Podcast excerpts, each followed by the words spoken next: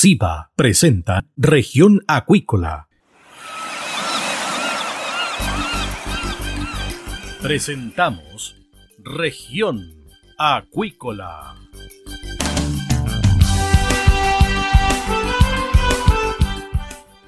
Escuche desde ahora todas las novedades de las principales actividades económicas de la región de los lagos y con las voces de sus protagonistas.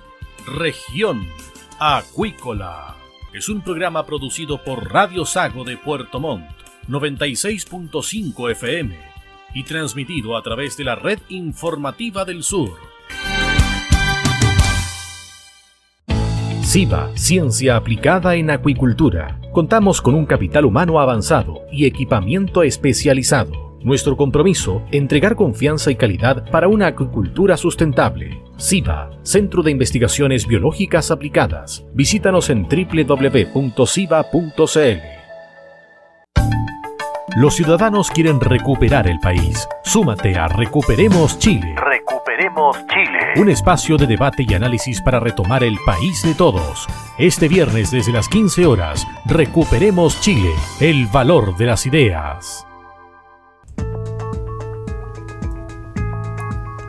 Bien, estamos de regreso acá en Región Acuícola de Radio Sago y tenemos a nuestra invitada del día, a la bióloga María José de la Fuente, que integra el proyecto y la empresa Guiro Agricultura Oceánica Regenerativa. La semana pasada hablamos con el director de este proyecto y evidentemente falta una parte, la parte técnica, la parte científica. ¿Qué tal María José? Bueno, me imagino que contenta además también por el, el resultado que obtuvieron con este concurso, que lo ganaron y además por ser eh, del sur, de Puerto Varas. María José, buenos días. Buenos días, Cristian. Gracias por la invitación. Eh, bueno, sí, primero estamos súper contentos con mi socio, ambos con Sebastián somos socios fundadores de este emprendimiento que partió hace un poquito más de ya de un año. Y el jueves pasado, claro, fueron las finales del programa Tecla 5, liderado por la Caja Los Andes, y ahí salimos eh, final, o sea, ganadores de la categoría de consolidación. Así que nada, avanzando y muy felices.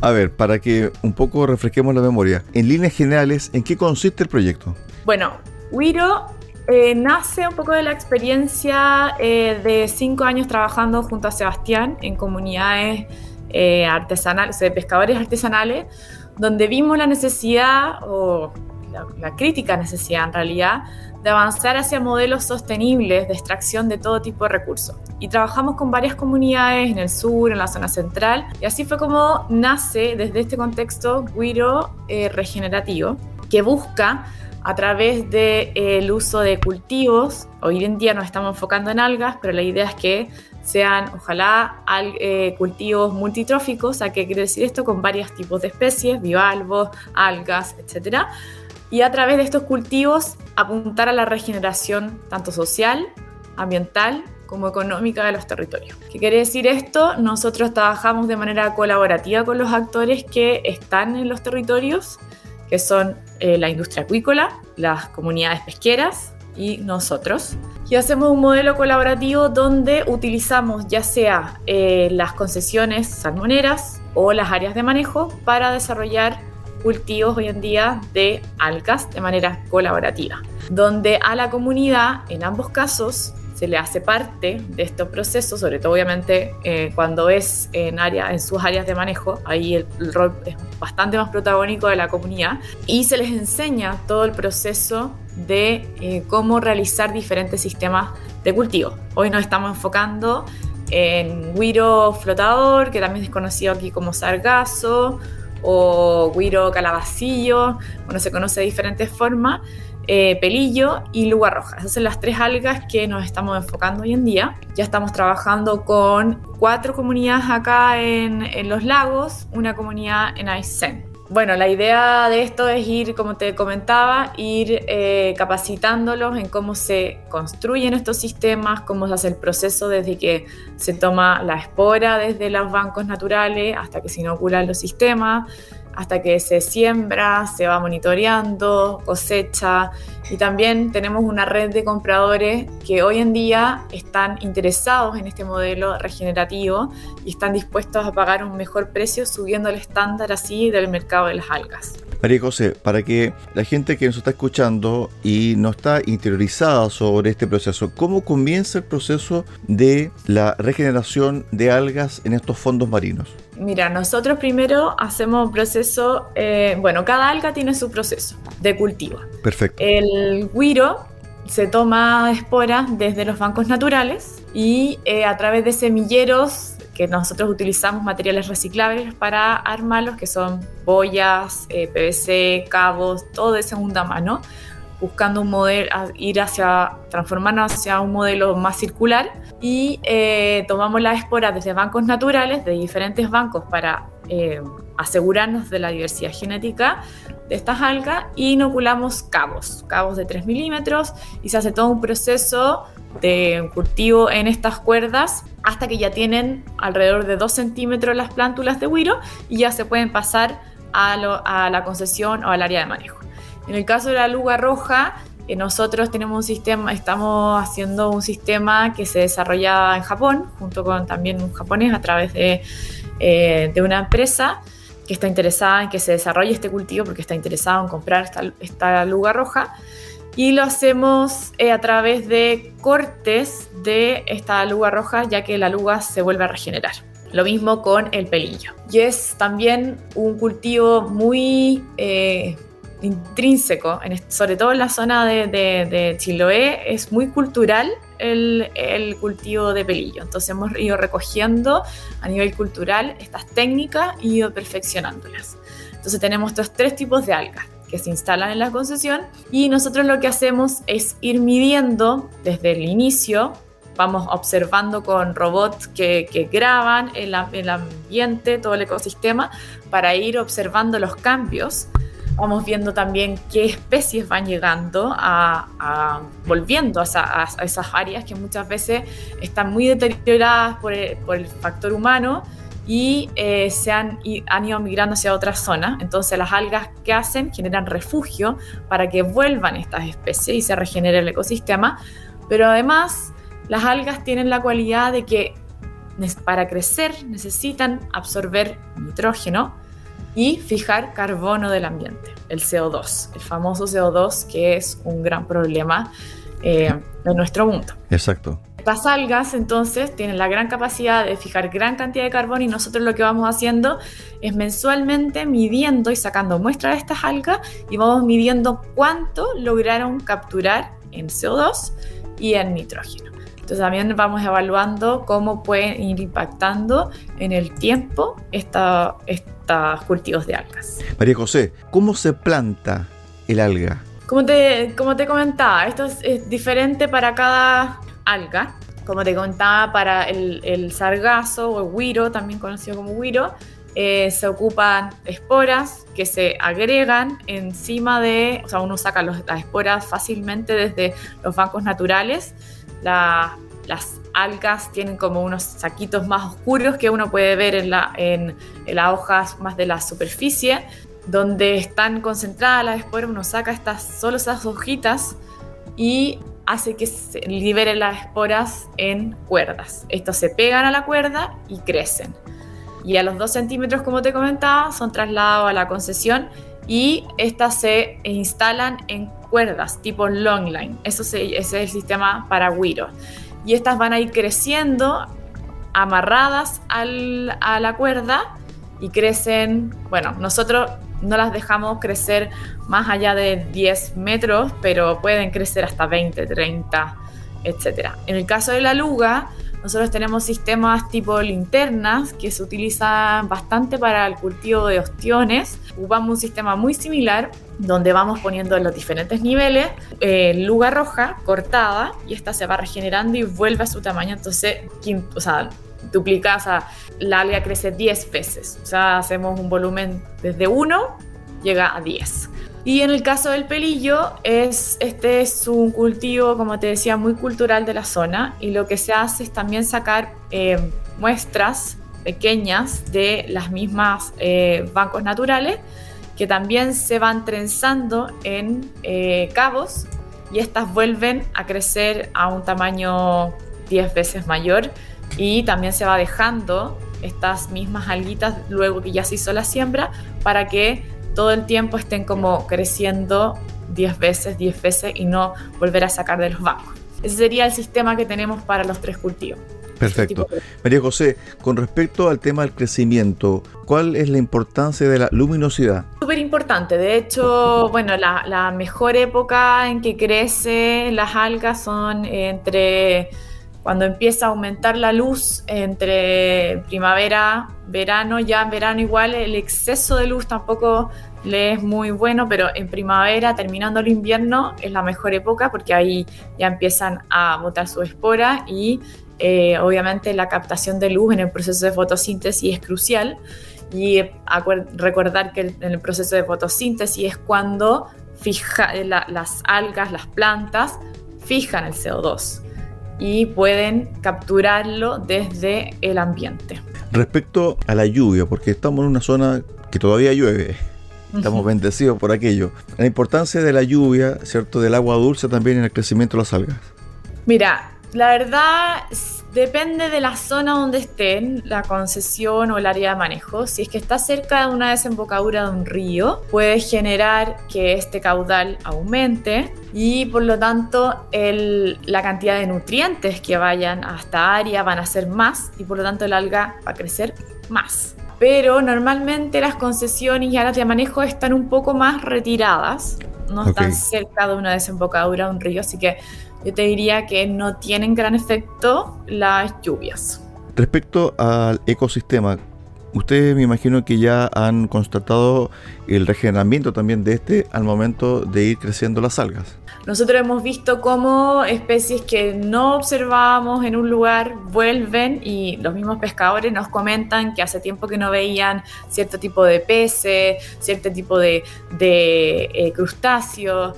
Eh, entonces, bueno, ¿qué más eh, indicador que ese para poder eh, determinar que se regeneró el ecosistema? Y bueno, obviamente también desde eh, las mediciones de carbono que hemos hecho nosotros ya estamos proyectando que si se logra cultivar una hectárea de algas, uno puede fijar, lograr fijar hasta 6.000 kilogramos de carbono. Realmente un gran impacto ambiental. Sobre el tema de las áreas de manejo y también la zona en general, sur, cómo estaba y cómo está, ¿cierto? Antes de que ustedes comenzaran la intervención. Bueno, nosotros, como te comentaba, igual estamos eh, con comunidades específicas. No hemos, que es lo que queremos en algún minuto, lograr abarcar como todo un fiordo, toda una zona eh, entre áreas de manejo de varias comunidades o con varias concesiones de, o un barrio que se le llama de, de salmoneras para, claro, abarcar un espacio mayor que te permita determinar cuán es, impacto positivo eh, generan estos cultivos. Pero hasta ahora eh, estamos funcionando en puntos muy específicos. Entonces no te podría decir como en áreas cuánto podría mejorar los ecosistemas. Sobre el estado en el que está la región de los lagos, específicamente sobre la presencia de algas. Hablaba también eh, con Sebastián y me decía, bueno, hay zonas que han sido depredadas en el fondo y que fueron las algas arrancadas de raíz y evidentemente son procesos muy lentos en algunos casos. Claro, es que culturalmente eh, los pescadores algueros eh, siempre han que es lo que se llama es barretear, o sea, que extraen desde el disco, o sea, sacan todo el alga, entonces se llama barretear las algas y eh, como el alga es tan mal pagada, necesitan grandes volúmenes para poder hacer una venta significativa.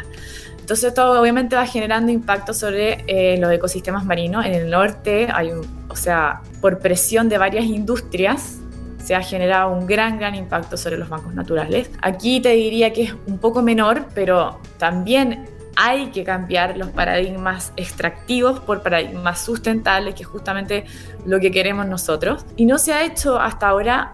¿Por qué? Porque para las comunidades tener la tecnología de un semilla o simplifica la infraestructura que necesitan es muy difícil porque antiguamente, o sea, por ejemplo, el Wiro siempre se ha hecho en laboratorio. O sea, una comunidad no puede acceder a tener una instalación como un laboratorio y tampoco, o sea, las capacitaciones ya empiezan a ser mucho más elaboradas. Entonces nosotros estamos simplificando todo eso, haciendo que cualquier comunidad pueda construir y, y monitorear y tener sus semilleros para poder hacer los cultivos de manera lo más fácil posible. Y como te comentaba, bueno, nosotros capacitamos a las comunidades, pero no solamente a los que trabajan haciendo los cultivos, sino también que invitamos a liceos, a la comunidad, a quienes estén interesados en poder adquirir ese conocimiento. Para nosotros es súper importante empezar a instalar ese conocimiento y como te decía, transformar los paradigmas extractivos por paradigmas sustentables. María José, con respecto al tema de la capacitación a las comunidades, ¿qué elementos se entregan ustedes a las comunidades y cuál ha sido la recepción en términos de conocimiento por parte de ellos? ¿Se ha sorprendido? ¿Desconocían cierto tipo de situaciones que ustedes le han presentado?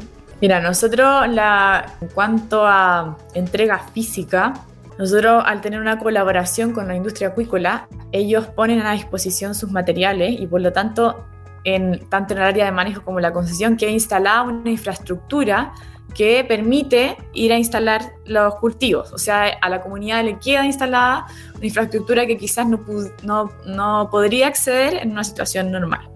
De partida de eso. Segundo, estas tecnologías simplificadas de cómo desarrollar los cultivos también les quedan instalados y para ellos. Tercero, nosotros vamos desarrollando un modelo de gobernanza con la comunidad que permita ir capacitando a líderes, a diferentes líderes de la comunidad, cosa que nosotros poder ir retirándonos lentamente y que ellos puedan, ojalá, independizarse de nosotros y tener su cultivo y nosotros solamente ser una especie de comprador del el recibimiento de los pescadores. A nosotros nos ha llamado mucho la atención y para la industria acuícola también ha sido una sorpresa porque normalmente ellos también habían intentado hacer eh, o tener una llegada con la comunidad no sé, disponibilizando sus concesiones, pero claro, no le hacían capacitaciones, no los acompañaban. Y eh, Wiro Regenerativo ha sido un actor clave en ese proceso, desde venir desde otra mirada, una mirada más desde ayudar a la comunidad. Eh, ya la, predisposición fue muy distinta desde el inicio con todas las comunidades. Y también en respecto al conocimiento, creo que ha sido recíproco. A mí, la verdad es que siempre estoy aprendiendo de ello, es como un aprendizaje mutuo. Porque, por ejemplo, una comunidad en Colaco, ellos eh, hacen cultivos de pelillo hace mucho tiempo, estaban interesados en sumar lugar roja, guiro, y, eh, pero ellos ya habían ido perfeccionando este sistema de eh, pelillo. Y la idea es que ellos mismos vayan y capaciten a otra comunidad para enseñarles cómo han ido perfeccionando este sistema de cultivo. Y al final nosotros les enseñamos quizás el tema de cómo cultivar guiro y lugar roja, pero ellos nos enseñaron cómo perfeccionar también el sistema de pelillo. Entonces creo que el, eh, el cómo hemos ido aprendiendo es totalmente recíproco. Respecto al tema del potencial de crecimiento de este proyecto y de la empresa que tú también integras, María José. Para que te hagas una idea, entre la región de los lagos y Aysén, en un 70%, el 70% de las concesiones que tiene la, la industria acuícola no son utilizadas. Esto quiere decir que si es que ellos en más de dos años no las utilizan, pueden, o sea, tienen el riesgo de perderlas. ¿Qué quiere decir esto? Que tienen que hacer soberanía sobre ellas en esos dos años. Y para ellos, obviamente, es mucho más interesante poder hacer un modelo colaborativo con las comunidades, impactar positivamente al medio ambiente, etcétera, que sembrar quizás eh, salmones. Entonces, es para nosotros, o sea, de hecho, no sé si te comentó Sebastián, pero de verdad que de repente nos pasa que nos faltan manos y tiempo para poder abarcar todas las solicitudes de, empresas que hoy tenemos. Entonces la, posibilidad de escalamiento es enorme. Hoy día estamos aprendiendo y escalando a poco con eh, empresas, diferentes empresas acuícolas y buscando obviamente responder hacer estos modelos en la mayor cantidad de concesiones que podamos y ir creciendo con ellos. Pero la posibilidad de escalamiento, o sea, espacio nos sobra. Ahora el tema es poder desarrollarlo, ir creciendo, ir perfeccionando nuestro modelo con las comunidades, con la industria acuícola, para poder ir aplicando la, la mayor cantidad de concesiones que podamos y áreas de manejo, por supuesto, también. María José, la última, en relación a las algas y los centros de cultivo de salmones, ¿cuál es la relación trófica que se pudiese establecer ahí? Bueno, nosotros hoy en día no se pueden cultivar al mismo tiempo. Nosotros nos encantaría que lográramos, y es nuestra, un poco una de nuestras metas, a partir de los resultados que obtengamos de impacto ambiental, económico, social que se puede lograr con eso, idealmente esto, que se cultiven salmones junto a algas, es perfecto, porque los salmones, además de, bueno, la, uria que generan, por hacer pipí, por hacer caca, etcétera, las fecas. Todo eso son nutrientes que se van al ecosistema y que muchas veces se pierden o eh, quedan en el, en el ecosistema generando un exceso de nutrientes que obviamente termina por eh, destruir o generar un gran impacto en los ecosistemas. Entonces, si es que se ponen algas, se hace un estudio de corrientes hacia dónde van dirigidos estos, estos excesos de nutrientes, uno puede situar estas algas en esa, en las, como por así decirlo, la corriente de salida de la concesión salmonera, instalar estas algas y las algas van a estar más que felices. Van a crecer muchísimo, van a absorber una gran cantidad de este nutriente y por lo tanto se hace mucho más sustentable todo el proceso. Pero claro, la industria acuícola ha sufrido tanto estrés en cuanto a diferentes virus, bacterias que les han afectado, que obviamente tienen el temor de que las algas puedan transferir algo nuevo que no saben. Como no se sabe, existe el temor y no, no quieren arriesgarse, pero por eso nosotros queremos contribuir con ese conocimiento para que ojalá el día de mañana podamos hacer un cultivo más sustentable de los salmones. Claro, en una de esas pudiese haber un centro de cultivo experimental con algas alrededor. ¿Quién sabe? Claro, bueno, en, en Aysén se está haciendo la, la salmonera Blumar eh, junto con la universidad, no me acuerdo qué universidad, no quiero equivocarme, están haciendo un estudio de eh, cultivo multitrófico, o sea, con salmones, algas, y bivalvos. Y están ahí viendo cómo funciona y levantando información súper importante. Así que yo creo que estamos en el camino hacia ese punto, pero falta información. Estuvimos con la bióloga marina María José de la Fuente, integrante del proyecto Huiro Agricultura Oceánica Regenerativa, un tremendo proyecto que se está instalando, implementando y creciendo acá en la región de los lagos. Gracias María José por estos minutos. Muchas gracias Cristian por la invitación, que estés muy bien. De esta forma llegamos al final del programa del día de hoy. Los invitamos para mañana a las 13.30 horas acá en el 96.5 FM de Radio Sago. Que usted tenga una excelente tarde.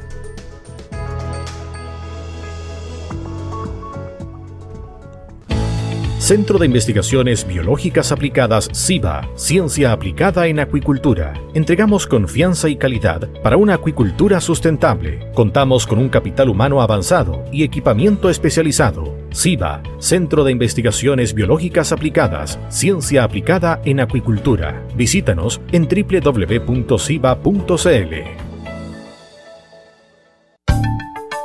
Escuche todos los viernes desde las 15 horas Recuperemos Chile. Recuperemos Chile. Un espacio de ciudadanos que busca retomar el país de todos. Recuperemos Chile, el valor de las ideas.